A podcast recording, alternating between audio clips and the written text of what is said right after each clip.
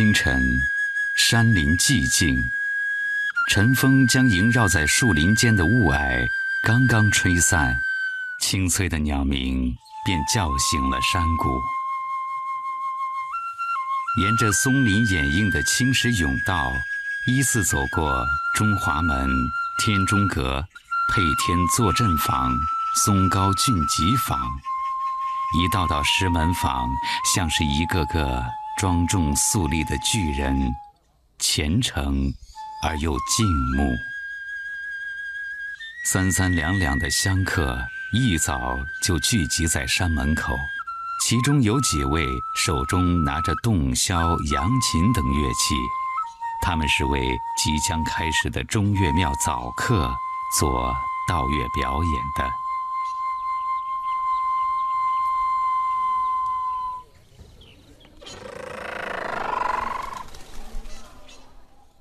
位于嵩山太师山东路黄盖峰下的中岳庙，始建于秦代，是嵩山道家的象征。后经汉唐等皇室，尤其是汉武帝武则天的册封，而成为道教著名宫观。清代乾隆时期，更是依照明清故宫的建造方法。以故宫的布局制式，对中岳庙做了一次大规模的全面整修，这就是我们今天所看到的中岳庙的建筑格局。俊吉殿里即将开始的道乐早课，如果追溯历史，可上溯到南北朝时期。一千多年的悠久历史，使中原道教发展创造了内容丰富、风格独特的音乐体系，与道教精韵吟唱相互融合，在中岳庙清幽静谧的氛围里，更显得古朴典雅、浑厚、庄严。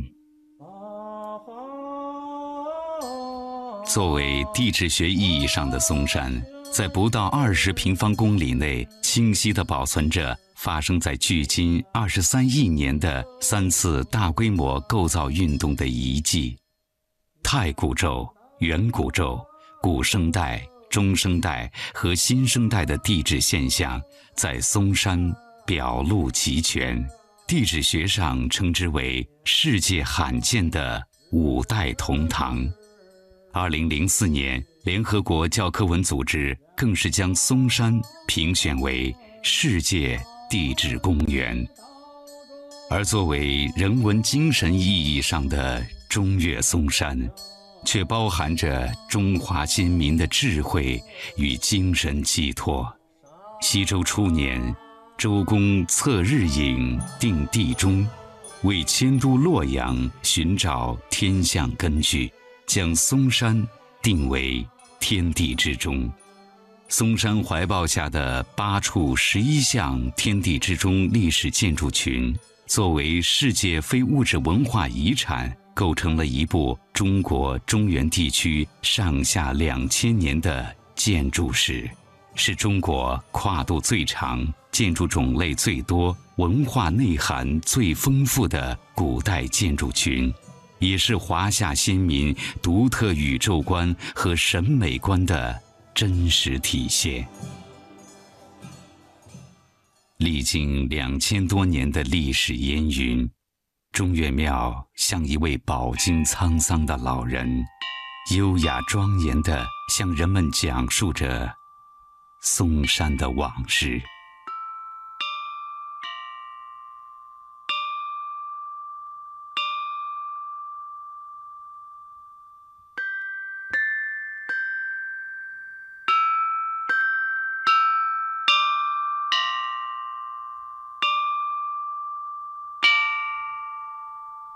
山者，嵩山也。一山之在，天地之中。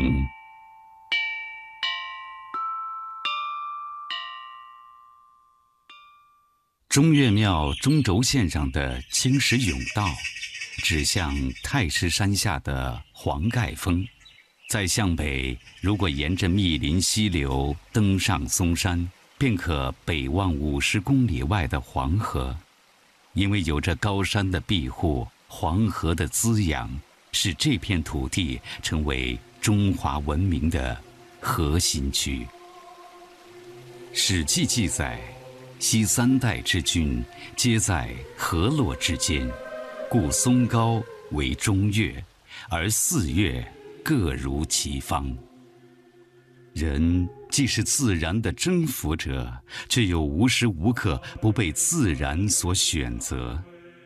从茹毛饮血到刀耕火种，从筚路蓝缕到钟鸣鼎食，我们的先民世世代代接受母亲河无私的馈赠。从而在基因里将黄土黄河披挂成子子孙孙永世不变的皮肤的颜色。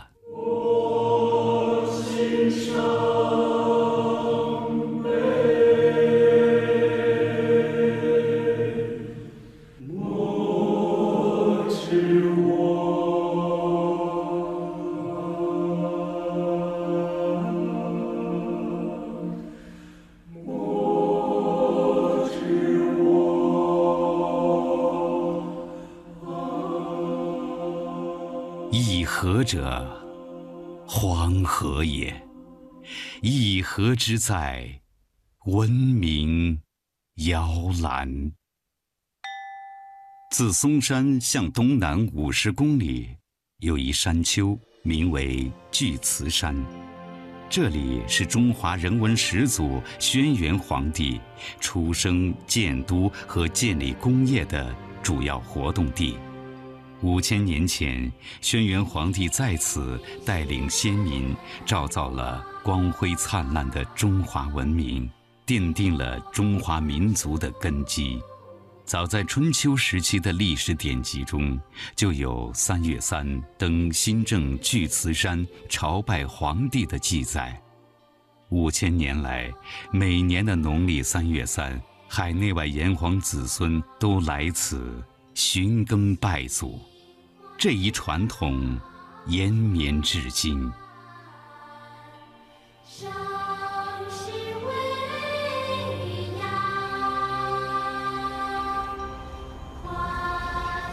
三月，我在杨柳如烟的春风里遇见你，我的中原。昔我往矣。三月，我在杨柳如烟的春风里。遇见你，我的中原。昔我往矣，杨柳杨柳依依。三月，在野有蔓草的真味之畔，让我遇见你，我的中原。德音不忘兮，赠之以芍药。德音不忘兮，赠之以芍药。我的中原是楚辞汉赋里的瑰丽诗篇，帝高阳之苗裔兮的屈原，从楚山汉水里回望中原。我的中原。在两都二京的韵脚里，翩若惊鸿、宛若游龙的洛神，是我凌波微步千年的化身。露从今夜白，月是故乡明。杜甫的中原，是唐诗里最为悠长的思念。乡关何处，总使离人愁。家本行上，即占洛阳。客家的宗堂。发黄的家谱，天上婴孩的名号，周武郑王，进士何洛郎。发黄的族谱，天上婴孩的名号，周吴郑王，进士何洛郎。于是，在三月的春风里，我遇见你并触摸你。三千六百年的商都古城环告诉我。那青那青铜纹路闪烁的光芒，是一个民族筚路蓝缕、移起山林的刚毅。是的，我在三月的春风里看到了你，又期盼着你。花开时节动京城的牡丹告诉我，那国色天香、华贵的仪态，吐露的是天地之中故乡泥土的芬芳。我是唐人街里横撇竖捺挥洒的气韵，我是大洋彼岸漂泊四海不改的乡音。我把家乡的黄河披挂成皮肤，我会把中原的。我是唐人街里横撇竖捺挥洒的气韵。我是大洋彼岸漂泊四海不改的乡音。我把家乡的黄河披挂成皮肤。我把中原的州府镌刻成名号。我知道三月的春风里，惊蛰的春雷总会唤醒我。叶落西归根。我也知道春风三月里，清明的雨水总会告诉我。我也知道西思亲。春风三月里，清明的雨水总会告诉我。故里西，思亲。让我遇见你，在三月的春风里，在三月的春风里，让我遇见你。让我遇见你，在三月的春风里，在三月的春风里，让我遇见你。我的中原，我的中原，黄土，黄土，黄河，黄河。和诗行里的中原。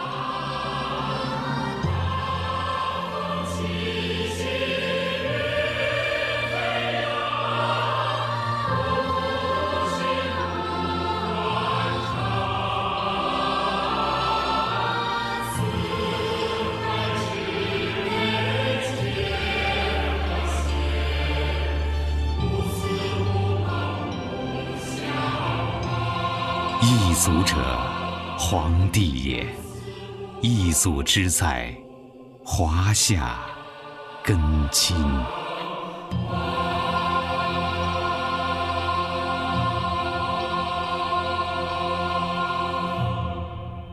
同样是清晨，与太师山脚下中岳庙的清幽典雅不同，西侧少室山脚下的丛林中却是另外一番景象。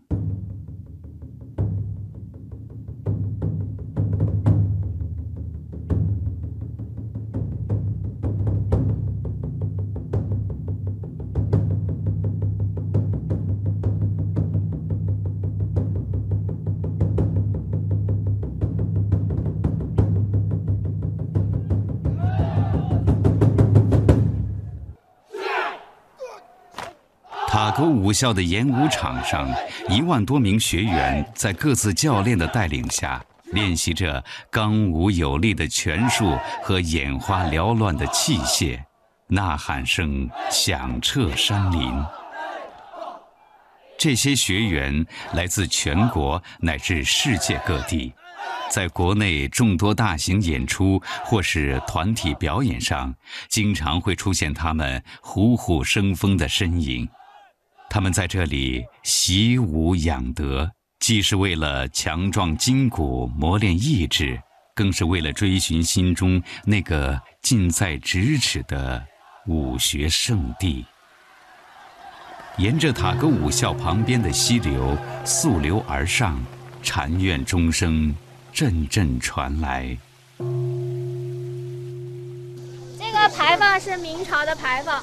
明朝的时候啊，少林寺非常鼎盛，皇帝都派这里的和尚出去打仗，抗倭寇，被封为大将军。嘉靖皇帝讲了两座牌坊，明朝留下的。当时除了讲牌坊，还讲了旗杆儿。你看这个旗杆是新的啊，牌坊比较珍贵。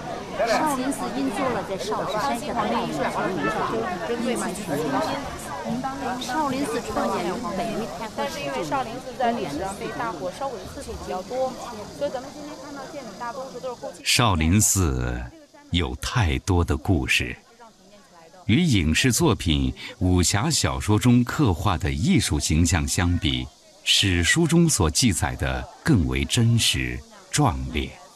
导游所说的少林僧兵抗击倭寇的事迹。在明史中有所记载，学者顾炎武在《日之录》中称，嘉靖中，少林僧月空受都督万表西，遇倭于松江，其徒三十余人自为队伍，持铁棒击杀倭甚众，皆战死。明代文人胡文明所著的《云间杂志》更是详细记录了这次战斗的一个细节：一贼舞双刀而来，月空坐不动。将至，深呼乐器，从贼顶过，以铁棍击碎贼首。于是诸贼弃举。短短几十字的描述，让我们可以想象得到，在铁棍舞起的一刹那，禅学的智慧与武术的搏击是如何精妙的内外合一。三十余人皆战死。更是以无我之觉直达涅槃的至高境界。疑似者，少林也；疑似之在，精武禅心。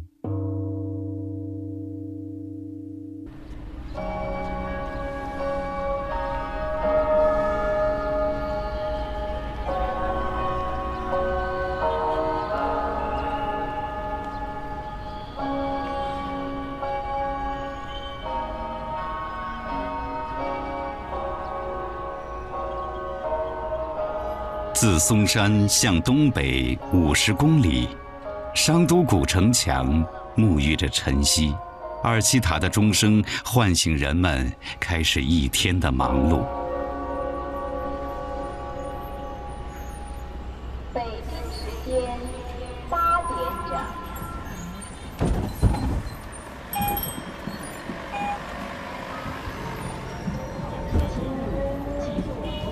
乘专车提醒您。本次列车开往西流湖方向。This train is for Xinliu Station. 下一站，会展中心站。请有需要帮助的乘客让座，请做好下车准备，请走到中间看。黄河之南，嵩山之北的郑州，这座三千六百多年前的古商都，殷商之后几千年来一直沉寂在历史的深处。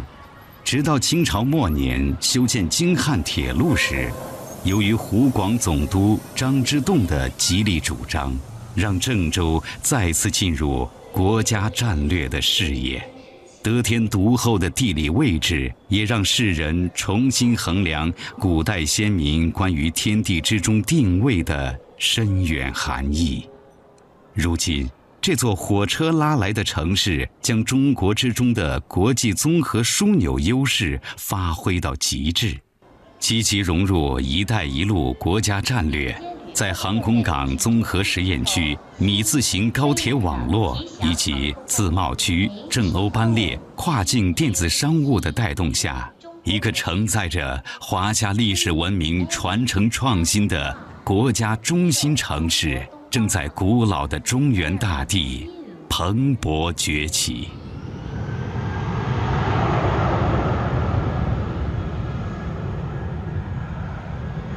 一城者，郑州也；一城之在，国际商都。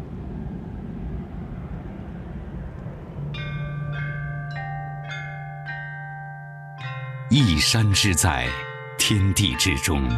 一河之在，文明摇篮；一祖之在，华夏根亲；一寺之在，精武禅心；一城之在，国际商都。